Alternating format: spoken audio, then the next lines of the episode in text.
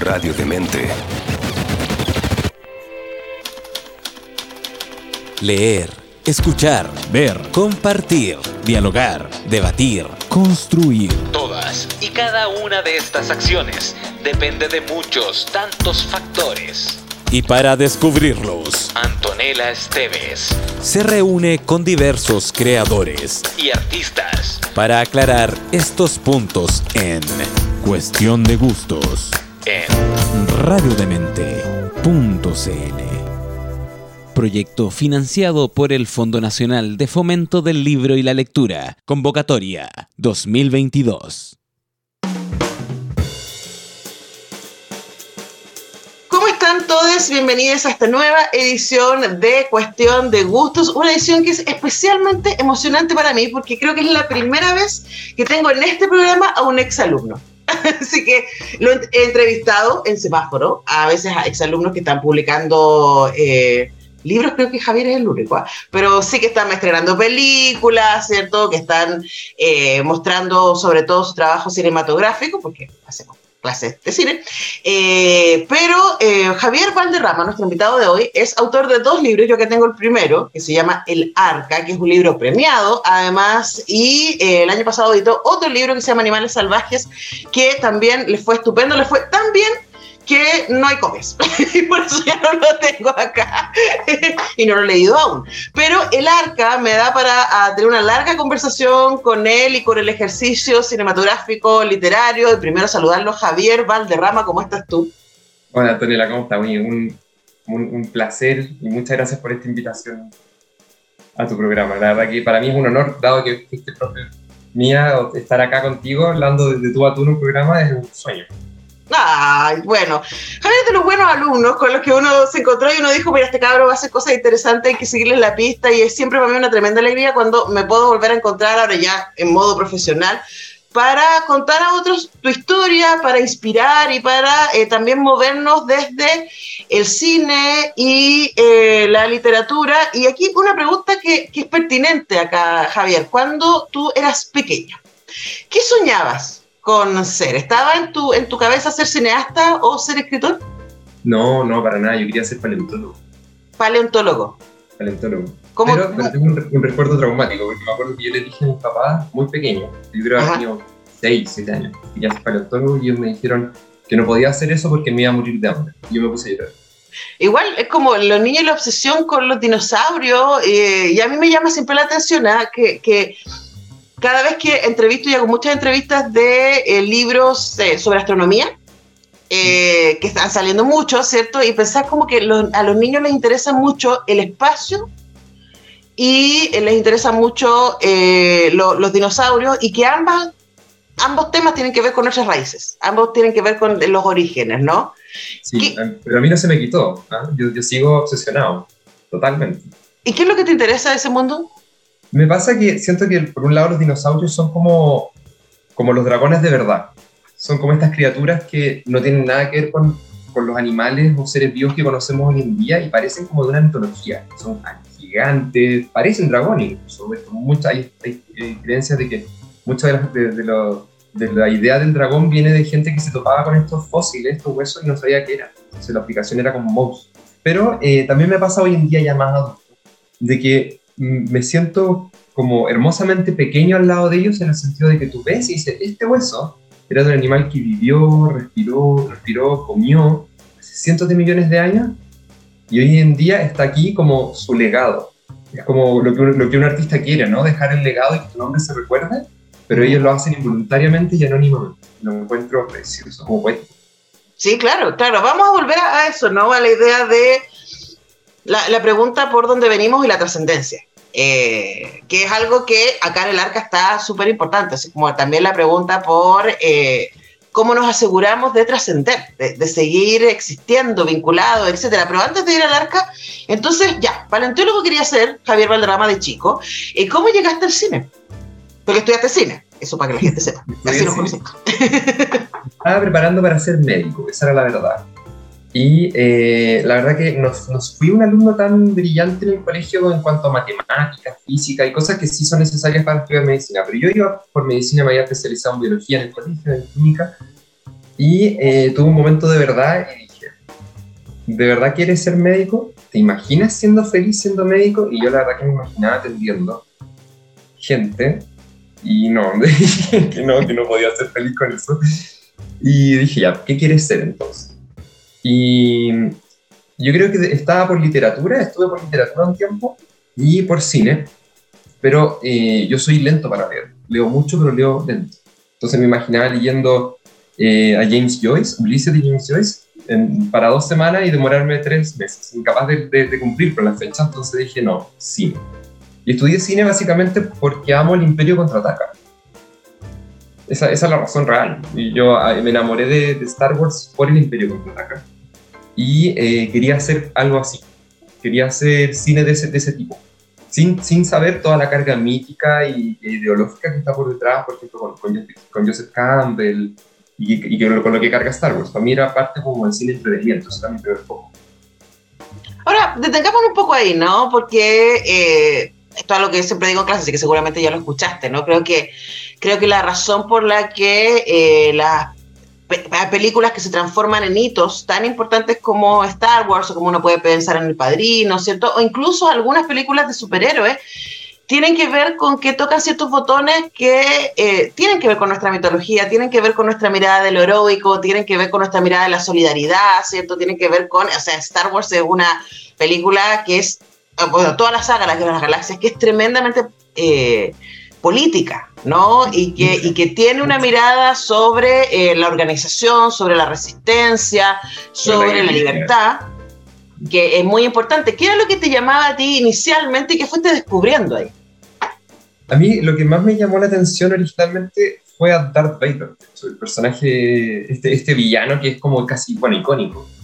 Me parecía muy atractivo, como me, encantaba cómo se relacionaba con el mundo, desde una, porque era, era, es un personaje muy duro, es un personaje muy, muy violento incluso, pero uno instintivamente igual no encuentra algo de debilidad, algo tiene que te dice este ser, este ser es frágil, igual está toda la máscara, toda la asistencia que tiene necesita para respirar, y uno dice, este personaje, que es muy poderoso, sigue siendo muy frágil. Y a mí me gustaba ese, ese, ese choque, ese choque de, de, fragilidad y poder, sin, sin saberlo. Y yo todo esto te lo cuento después de haberlo analizado, porque me lo pregunté mucho tiempo después. y es lo que realmente me gustó Star Wars. Y, y, de la mano de eso, fui encontrando un mundo que siempre, o un universo, ¿verdad? Que siempre tenía una historia que contarte bueno, en la radio no la van a ver, pero atrás mío hay una colección de libros de Star Wars. Yo leo Star Wars, son, creo que tengo más de 300. Y por lo general leo un libro en español y después tomo un libro en inglés y ese libro en inglés es Star Wars. Y siempre tiene una historia distinta y siempre hay un foco distinto y me encanta esa como versatilidad. Claro, y además la, la locura de que George Lucas haya creado un universo que se expande y se expande y se expande, claro, porque uno dice, que primero fueron estas tres películas que él no sabía que A New Hope era la película 3. O sea, es como él partió por la mitad de la historia, no sabía que era la mitad de la historia cuando lo hizo, partió por ahí, y después se fue armando, y es muy interesante cuando uno piensa en el capítulo 1, 2 y 3, ¿cierto? Que han sido tan vilipendiados, pero tienen, tienen su gracia. Entre ellas las gracias es conocer de dónde viene Darth Vader, ¿cierto? vincularse con Anakin y ver cómo, cómo se transformó en aquello, ese, ese, como tú decías, a Campbell, ese camino del héroe al revés, uno podría pensar, es súper interesante observar y por lo mismo genera mucha empatía.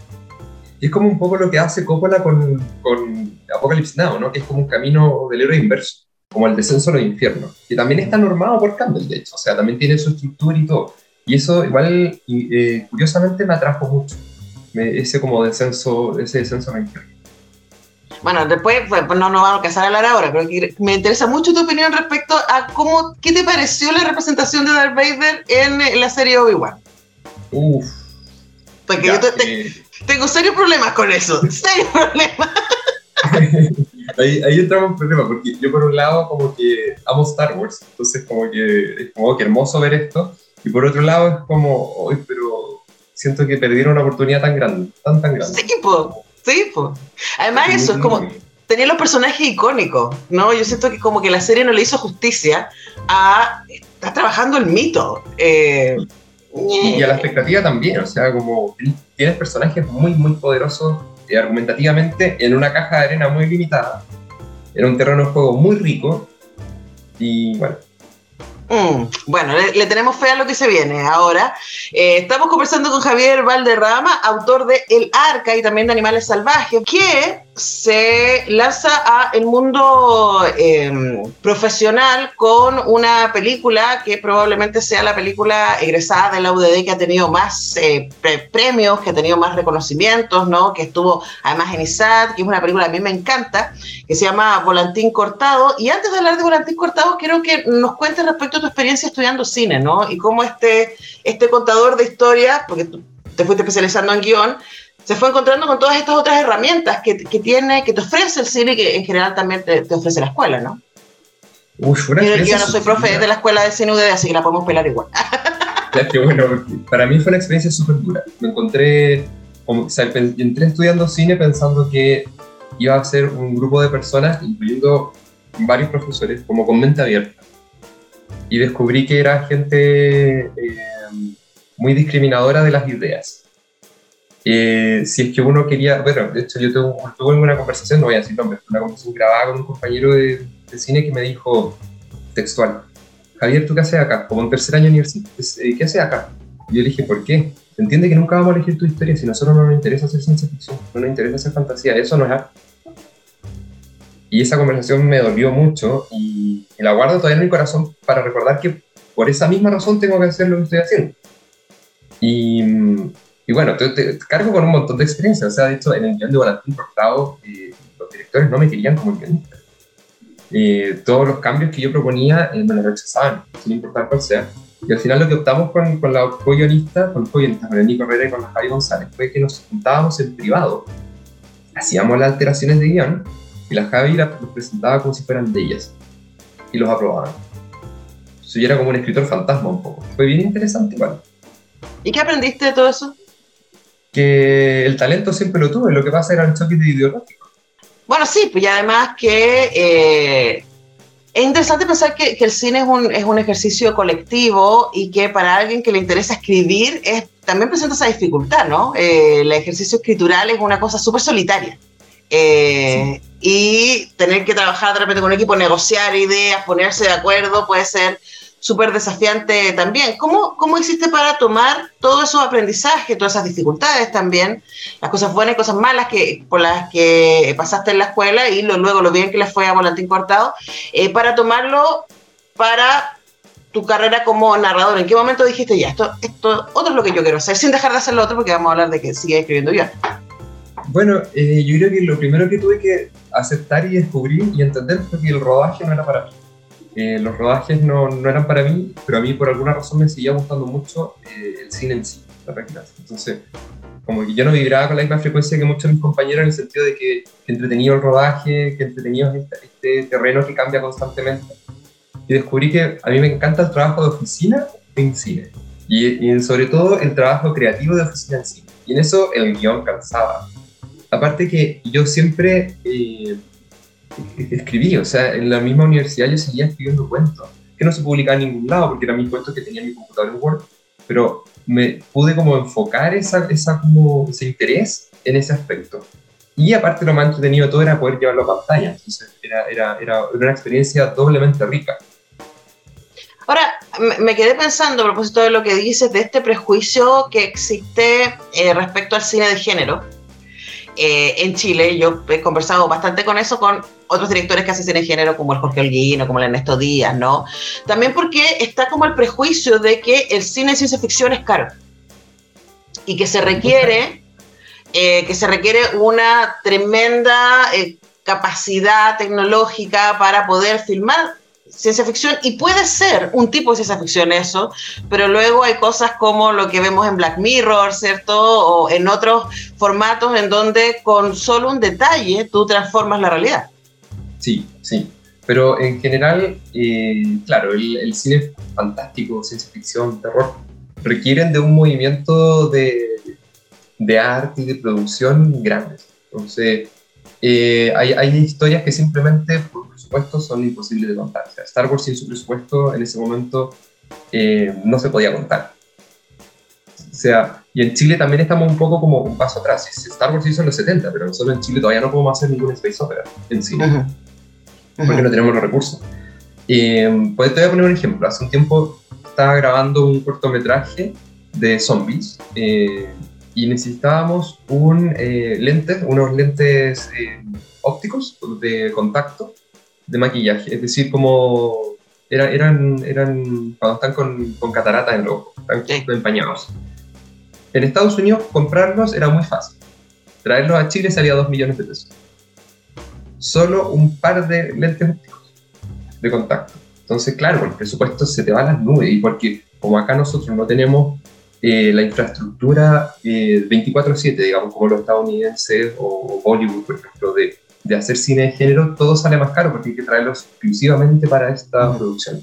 Entonces, todo, se, todo crece mucho. Y por esa misma razón también fue que yo me dediqué al final a... me, me di el paso a los libros. Porque en la página, en la página de, de- del libro no discrimina la idea. O sea, uno te sale exactamente la misma cantidad de dinero una persona subiendo una escalera y una guerra espacial. Es la misma página. Son las, son- las letras son las que cambian, pero las letras no tienen valores asignados. Ujú. Estamos haciendo cuestión de gustos con Javier Valderrama Fontesilla y ahora es momento que hablemos del arca. ¿no? Eh, de este libro que eh, a mí me pareció muy alucinante cuando lo leí, porque claro, como tú dices, la posibilidad de pensar en ciencia ficción está en Chile, eh, que al mismo tiempo es muy universal, pero al mismo tiempo es muy idiosincrática, yo encuentro, que tiene cosas que son muy particulares de la manera en que nosotros vemos el mundo, ¿no? ¿De dónde sale el arca?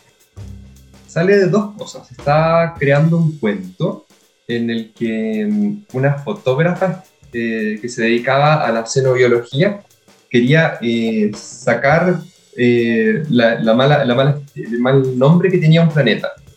Entonces ella iba a retratar la, la flora y la fauna de este planeta, como diciendo voy a redimirla a través de mi arte.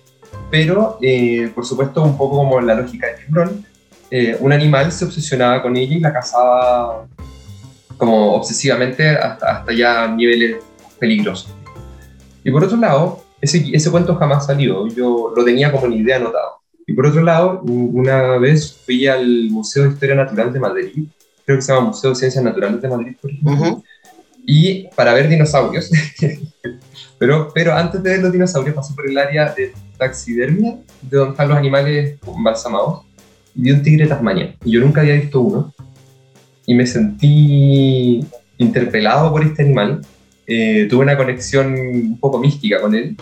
Y fue tanta la culpa que cargué de, de saber que nosotros habíamos extinguido al animal que le prometí que en una historia lo iba a traer de vuelta a la vida. Entonces junté esas dos historias y así fue como salió la. Ahora, el arca tiene esta, este, quizás es una súper buena mezcla de tus obsesiones, ¿no? Eh, porque tiene esta mirada paleontológica de los animales y de un mundo eh, prehistórico, diríamos, para, para los humanos prehistóricos, porque esa es la gracia del arca finalmente, que, que es un viaje interespacial. Eh, y claro, y tiene toda la otra parte de los viajes espaciales, etcétera. Pero una cosa que yo recuerdo que me impactó mucho cuando leí es que, es que parte con la tensión del vínculo.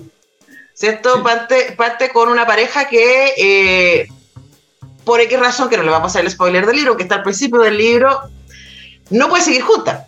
Eh, y y me, me llamó la atención partir tan melodramáticamente una historia de ciencia ficción. Ahora, sabemos que siempre, todas las historias tratan de los vínculos, ¿no? Eh, pero ¿por qué tu elección de iniciar tu primera novela desde ese lugar?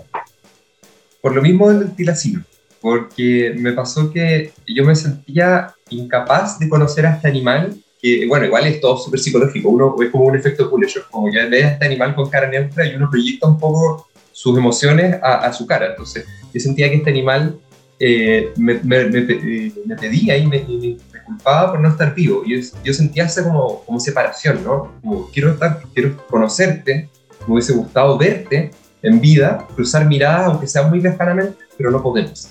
Entonces, esa misma, esa misma como capacidad de romper el vínculo de algo que uno siente que debería estar acá, pero no, fue por lo que quise partir así el libro. Sí, tiene, tiene, me recordó también El inicio de los desposeídos de Úrsula K. Le Guin, que, que también parte así como con, un, con una salida de un planeta a otro, ¿no? Que tiene otras características en este caso, pero sí como la tensión de, eh, de aquí se rompe algo, ¿no? Y los que quedaron atrás quedaron atrás y los que se subieron a la nave van a poder vivir otras, otras cosas. Y otra cosa que yo me acuerdo que me llamó también la atención eh, de El Arca cuando lo leí, que lo hablamos cuando, cuando te entrevisté en ese momento, cuando el libro salió, es también la aparición de la diversidad en, eh, en el relato, que es algo que no ha sido tan evidente en la ciencia ficción escrita por hombres. En la por mujeres, un montón, ¿cierto? Octavia Butler en ese sentido nos da cátedra, pero pero por lo mismo yo quería incluirlo, o sea, yo soy abiertamente gay. Y, y, como escritor de ciencia ficción sabía y, quería exponer eh, y hablar desde mi verdad, entonces a través de eso lo hice a través de eso, o sea, de las diversidades, yo soy parte de las diversidades. Esta es mi historia de amor. Esta es mi historia de amor, claro, y la de muchas personas más, es decir, la idea, lo curioso es que mucha gente, eh, incluso familiares que leyeron el libro, me dijeron como al principio me chocó, pero después no. Y, y, y, con eso solo me querían, me querían decir, como en otras palabras, de que no estaban acostumbrados, pero fuera de la primera barrera, después fluyen. Sí, no, a mí me parece que es muy potente porque como tú dices, tiene que ver con la costumbre, tiene que ver con la representación, ¿no? Eh, con qué, cómo estamos acostumbrados a que sean los héroes. Eh, y cuáles son las motivaciones. Las motivaciones siempre, y también ahí los roles de género aparecen, el hombre eh, súper activo y resolutivo y violento, ¿cierto? Y la mujer que necesita ser rescatada, que necesita ser, eh, que le den sentido a su vida, que, que, que es vicaria, ¿cierto? Que es compañía, más que en la, en la, ciencia ficción clásica, estoy diciendo de nuevo. Sí, sí, pero lo que iba a decir es como que justo eso que tú decías era algo que yo también quería dar cuenta que era en este caso el protagonista varón el que necesitaba de, de otro para sentirse completo. Y que era la mujer quien iba a, mancharse los pantalones abajo. O sea, ella, ella, ella es mi héroe de acción. Entonces, Porque también quería darle vuelta por lo mismo, porque por mucha ciencia ficción clásica uno ve que la mujer se limita como un poco menos a que aparece el alien, ella grita y se desmaya, en los brazos del héroe, el héroe la salva. Ya, ya un poco repetitivo y poco real también. Sí, además que el otro día tenía una conversación larga a propósito de Star Wars con un amigo eh, sobre las heroínas de las películas de Star Wars. Eh, porque yo tengo un problema con eso, porque siento que las películas, que en, las tres trilogías, creo que Rogue One es otra cosa, pero que en las tres, en las tres trilogías se generan inicialmente personajes femeninos súper potentes ¿cierto? Tanto Leia como Amidala como Rey son personajes así como bacanísimas, así como independientes, espías, manejan armas, eh, eh, bueno, en el caso de Rey, naturalmente eh, maneja las naves, increíble, y está todo muy bien en, esos términos hasta que se enamoran. Y cuando se enamoran es como si perdieran toda su capacidad activa. Sí, pues. Y, o sea, con Amidala yo creo que es lo peor de todo. O sea, como Amidala a mí como que no lo puedo superar. y esta conversación con mi amigo, mi amigo me decía, muy fan de Star Wars, también me decía, sí, pero eso en los otros, o sea, es como en, en el universo expandido no es tan así porque eh, en, las, en las novelas, en las series animadas, ¿cierto? Es como que en, los mundos paralelos, yo creo que Mandalorian es un súper ejercicio de relectura de género, que es muy interesante, ¿no? Pero como que la ciencia ficción más masiva, como que le cuesta cruzar eso, ¿no? Sí, sí, mucho. Y, creo yo porque tienen, como, eh, como manejan mucho dinero, sobre todo, sobre todo la, la última trilogía de Star Wars, el 7, 8 y 9 no quiere ofender a nadie y no quiere pasar a llevar a nadie y darle el gusto en todo. Y creo yo que igual ahí hay un error. Eh, a mí me encantan los personajes de Star Wars femenino, eh, sobre todo, bueno, Jean Erso, que hablábamos, de, ella de, de, otro bando, digamos, pero, eh, pero tengo problemas serios con Rey, porque siento que en el afán de, de, darle poder a un personaje femenino, crearon un personaje que no tiene debilidades. Y no tiene debilidades, no tiene historia. Siento que a Rey todo se le da muy fácil. Como tú decías, toma una nave y sabe manejarla. ¿Has manejado antes una nave? No, no tengo idea, pero... Porque la fuerza, la fuerza es fuerte en ella. Pero, pero cuando le crea una debilidad, la debilidad es Kylo Ren. O sea, es como que no está en ella misma, tiene que ver con la necesidad de cuidar, de proteger, de traer a la, luz, ¿cierto? A este otro personaje, que de nuevo es como meterla de nuevo en el mandato femenino. Es, sí, me doy en, en, el casillero. Claro, claro, es como este es tu lugar. Bueno, ¿qué decir con, no sé, pues con Katniss en eh, la en eh, Yo lo comentaba con una amiga, en, en, en, los Juegos del Hambre, que es como Katniss hace todo el camino para después volver a criar hijos en el campo. y uno dice así como, todo bien, pero en serio, ¿era necesario la escena en el campo? O sea, ¿por qué no podéis criar hijos en el Capitolio que tú ayudaste a, a reconstruir, no? Bueno, entonces por eso me parece... Por eso me parece tan interesante lo que pasa aquí en el arca respecto también a los roles de género, respecto a estos cruces, ¿no? Y a, esta, a estas miradas que son eh, muy interesantes y además que, no sé si te pasa a ti, Javier, pero, pero es como que uno esperaría que la ciencia ficción, siendo el espacio de la imaginación y siendo un espacio de vanguardia, pudiera ser menos conservadora en su relato. Y llama la atención de que no lo es. Bueno, hemos visto cómo reacciona el mundo ñoño cada vez que aparece un personaje femenino potente, ¿cierto? Pasó de nuevo con Miss Marvel con la serie, la polémica con She-Hulk ahora, y es como, wow, qué agotador. Sí, es agotador y, también me pasa que muchos, pues me van a disculpar, pero yo creo que mucho fandom de, de estos mundos fantásticos es bien tóxico. Pasa también con Sandman, que eh, hubieron cambios como no importantes, pero cambios estéticos de personaje y crearon temas. Y, y, a mí me llama la atención porque ah, yo, yo igual leí el cómic, leí la serie y no me causó ningún ruido. De hecho, no, y además que Neil Gaiman venía escribiendo desde la diversidad de los 90. Entonces, como. ¿Cómo te.? Y, y, de Sandman habla un poco de eso, ¿no? Como de, Por supuesto. De, la diversidad. Y era, me parece, me parece muy raro, como que siento que el fandom es medio tóxico. Un poco como que cree que el objeto que ama es sacrosanto y no es tan así.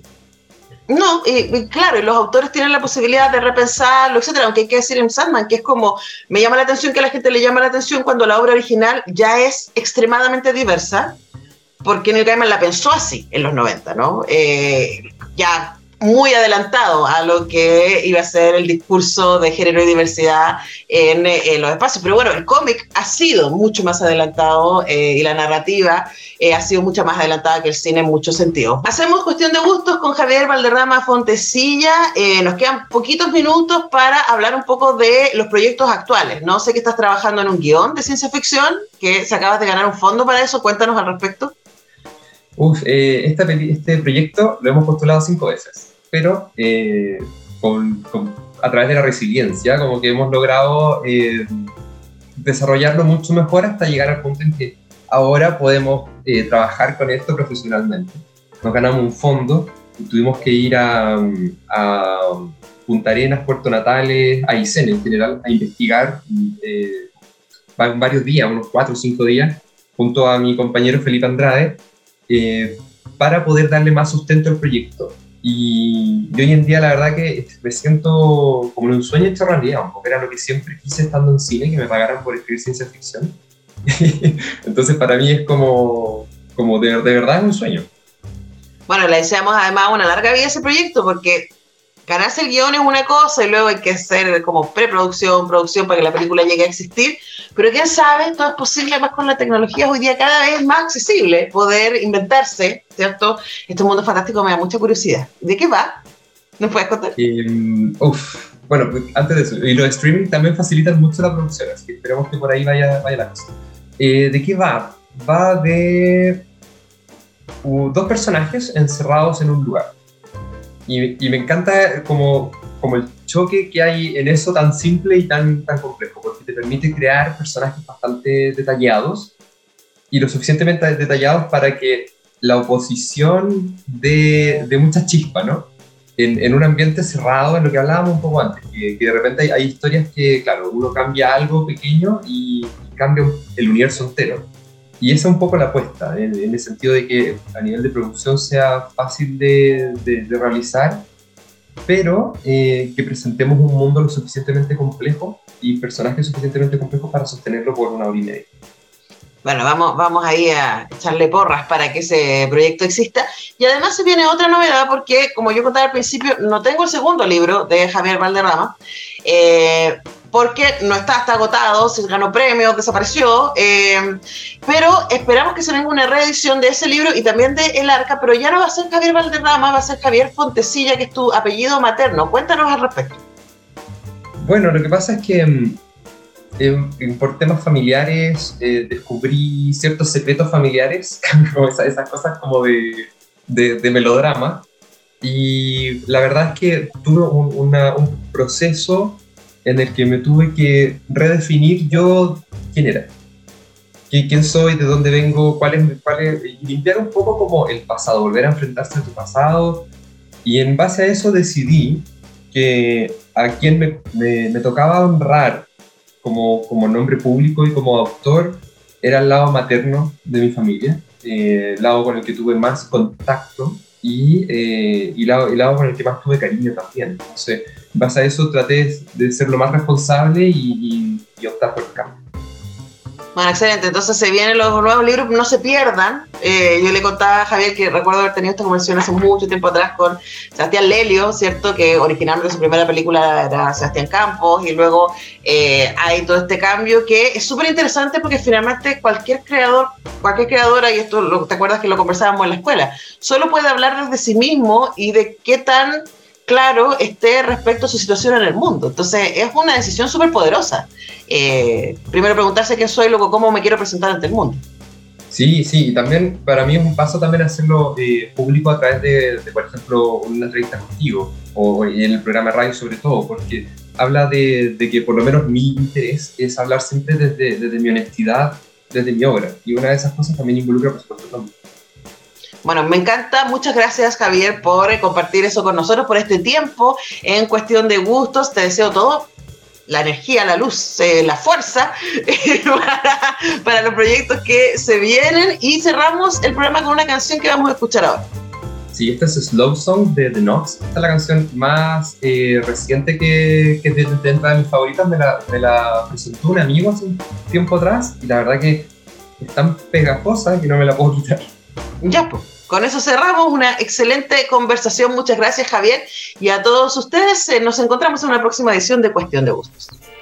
Qué agradable es saber que a quienes seguimos o admiramos comparten sus gustos y preferencias. El contenido que los define lo ponen a tu alcance. Y Antonella Esteves lo prepara para digerirlo con una buena conversa y música. Porque al final todo es cuestión de gustos en radiodemente.cl.